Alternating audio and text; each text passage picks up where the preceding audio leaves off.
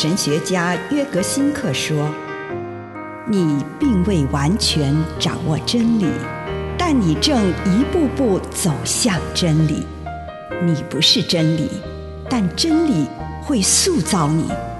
你还没有到达目的地，但你将会依循着耶稣的脚踪。”抵达终点，并且有一天，你将会说：“一切都很好。”这是真的。上帝感谢你，让一切都美好。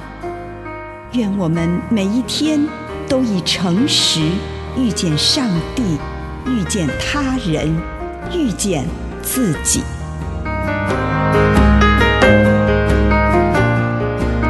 十架七言之四，信任的泉源。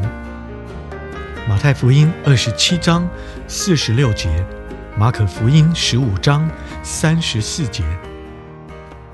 以利，以利，拉玛撒巴各大尼，意思是：我的上帝，我的上帝，你为什么离弃我？当我们害怕孤单或被遗弃时，耶稣就用这句话对我们说话，改变这些恐惧。如果连耶稣在十字架上都有觉得被遗弃的时刻，然后对着上帝大声呼喊出他的危难，那么耶稣就是借此邀请我们不要刻意忽略自己的孤单，而是允许这样的孤单感受存在。耶稣的哭喊鼓励我们面对这种恐惧。他透过祷告将孤单转变成信心，这让我们从心里了解，上帝永远都不会离开我们。当上帝不伸手干预，当我们眼前的一切都毁于一旦，当我们得了不治之症，当事业和生活前途茫茫。当一切都陷入瓶颈，似乎要步入终点时，有时候也会让我们觉得上帝似乎离开了我们。我们也需要用控诉和抱怨来祈祷。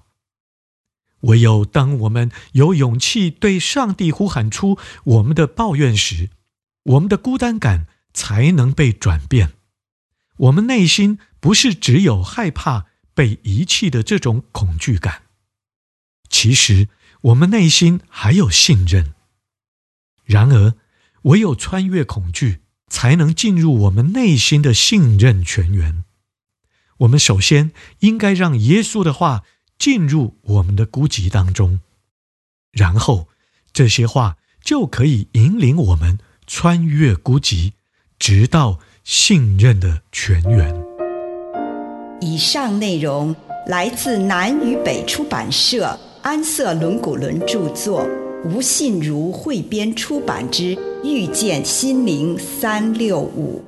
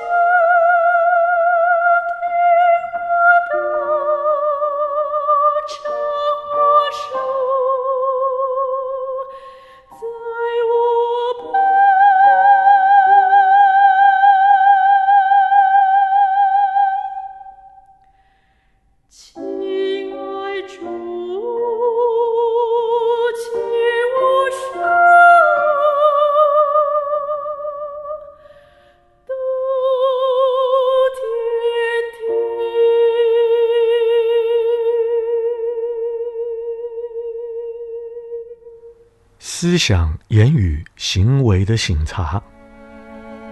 亲爱的主，孩子来到你的面前，今天我要在思想、言语、行为这三个方面省察我自己，求你光照我，奉主耶稣的圣名，阿门。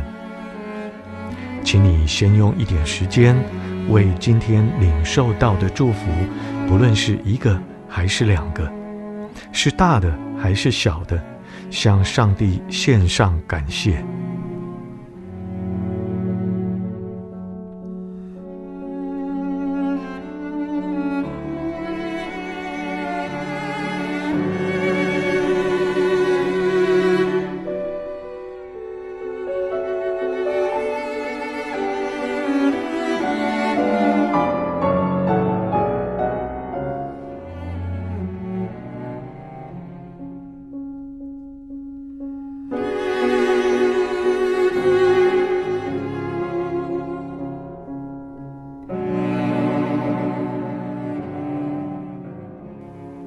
求主让你看到，这一天曾经有过什么样的思想，其中哪些是最强烈的？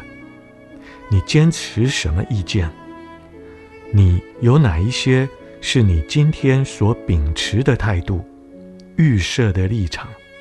对你自己、自己的处境、周遭的人、环境上，以及某些事件。有什么察觉？你的结论又是什么？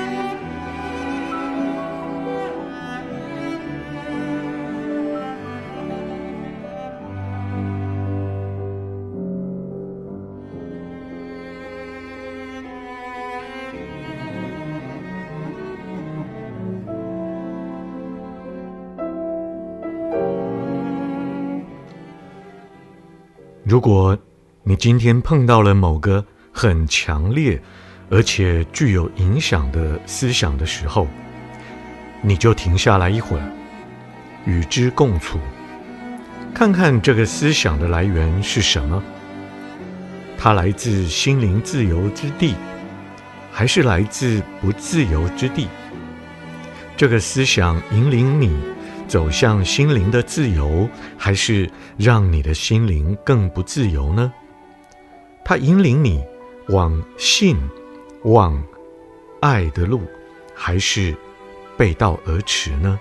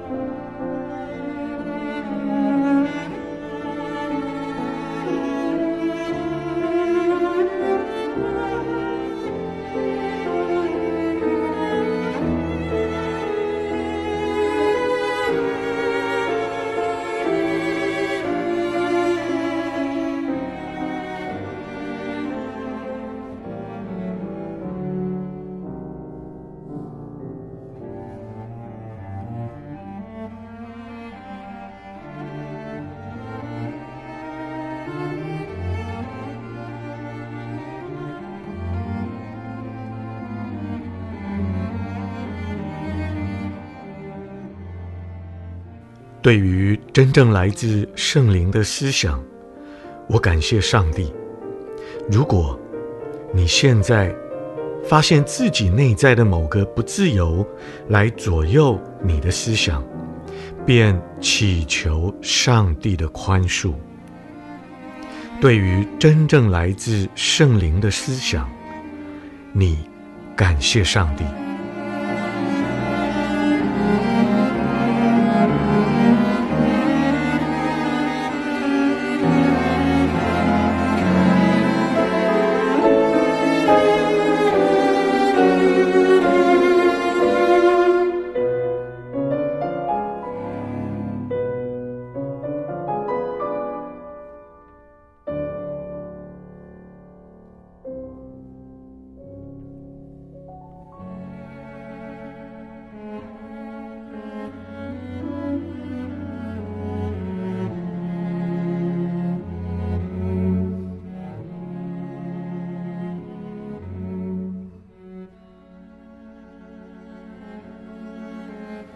现在，请你展望明天，你渴望自己明天有什么思想与态度？不论是针对自己、身旁的人，或是身处的环境，你渴望明天会对自己可能遇到的某个人说什么话？你渴望明天做什么？上帝呼召你做什么爱心的行动？请你这样聆听上帝对你说的话。